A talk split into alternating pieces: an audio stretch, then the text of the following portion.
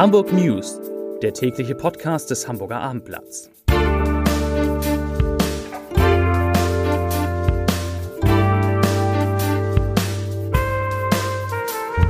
Moin, mein Name ist Lars Heider und heute geht es um eine erneute Zunahme der Corona-Zahlen in Hamburg. Weitere Themen. In Roter Baum gibt es gleich zwei Busunfälle. Einem 75 Jahre alten Mann wird eine 30.000 Euro teure Rolex direkt vom Handgelenk gestohlen und in Hamburg eröffnet Deutschlands erster Kaltwaschsalon. Wirklich wahr. Zunächst aber wie immer die Top 3, die drei meistgelesenen Themen und Texte auf abendblatt.de. Auf Platz 3 Dilbar, 60 Fahnder durchsuchen Oligarchenjacht. Auf Platz 2 Bauzinsen in Hamburg steigen, was Experten jetzt raten. Und auf Platz 1 Hamburger Praxen schließen aus Protest gegen Lauterbachs Pläne. Das waren die Top 3 auf abendblatt.de.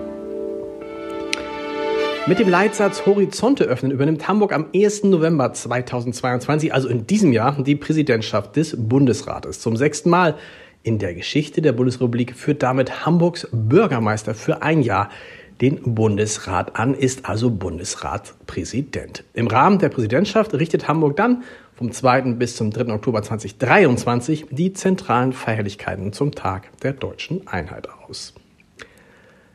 Die Gesundheitsbehörde hat die Zahl der Corona-Neuinfektionen heute mal wieder bekannt gegeben pro 100.000 Einwohner binnen einer Woche und sie betrug in Hamburg 213,3. Damit ist dieser Wert zum zweiten Mal in Folge gestiegen, nachdem er zuvor wochenlang gesunken war. Vor einer Woche betrug er noch 193,9 und vor zwei Wochen sogar nur 182,5. Im bundesweiten Vergleich ist das allerdings immer noch ein sehr guter Wert, also diese 213,3 Neuinfektionen je 100.000 Einwohner binnen sieben Tagen, denn bundesweit liegt der Wert bei 334,9 und insgesamt fragt man sich natürlich, was diese Werte ins überhaupt aussagen, denn die meisten oder sehr, sehr viele Menschen gehen ja gar nicht mehr zu einem PCR-Test und tauschen entsprechend nicht mehr in den Statistiken auf.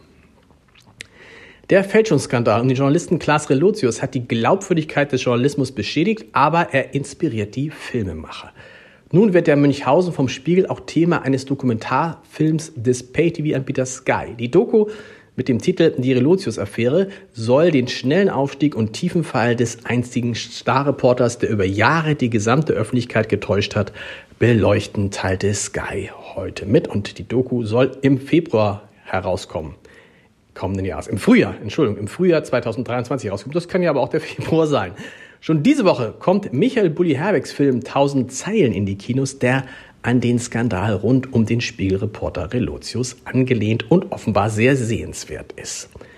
Im Stadtteil Roter Baum waren heute Morgen gleich zwei Busse in Unfälle auf der Grindelallee verwickelt. In einem Bus der am stärksten frequentierten Linie 5 wurde eine Frau durch das Fahrzeug geschleudert, nachdem dieses von einem Auto gerammt worden war. Verletzte Fahrgäste gab es auch bei einem Unfall, an dem ein Bus der Linie 4 beteiligt war. Um kurz nach 9 Uhr bog ein Pkw an der Ecke Grindelallee Renzelstraße verkehrswidrig ab. Offenbar konnte der Busfahrer nicht mehr rechtzeitig bremsen und stieß mit dem Auto zusammen.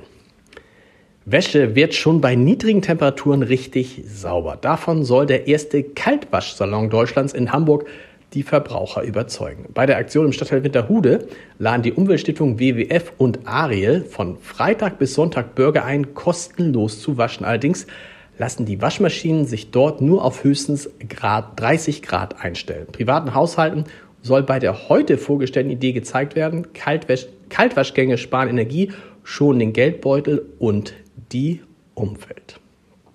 Es war kein neuer, aber dennoch ein perfider Trick, mit dem sich eine bislang unbekannte Frau in Harvestehude eine teure Rolex-Uhr eines 75 Jahre alten Mannes ergaunert hat. Sie verwickelte ihn in ein Gespräch, erhaschte einen Blick auf die Armbanduhr, die nach Informationen des Armblatts rund 30.000 Euro wert sein soll, riss diese dem älteren Mann vom Arm und flüchtete mit der Beute. Nun sucht die Polizei Hamburg nach Zeugen.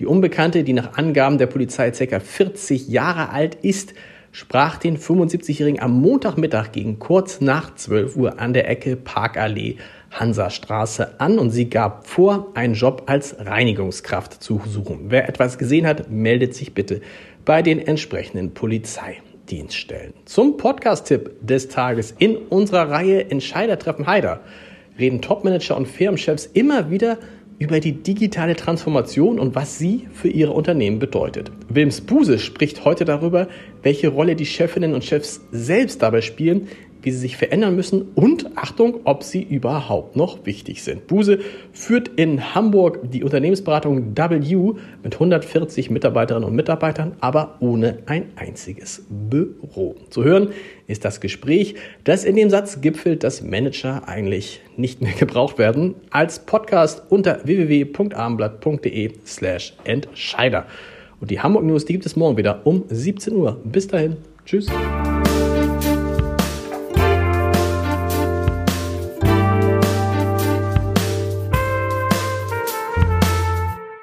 Weitere Podcasts vom Hamburger Abendblatt finden Sie auf abendblatt.de slash podcast.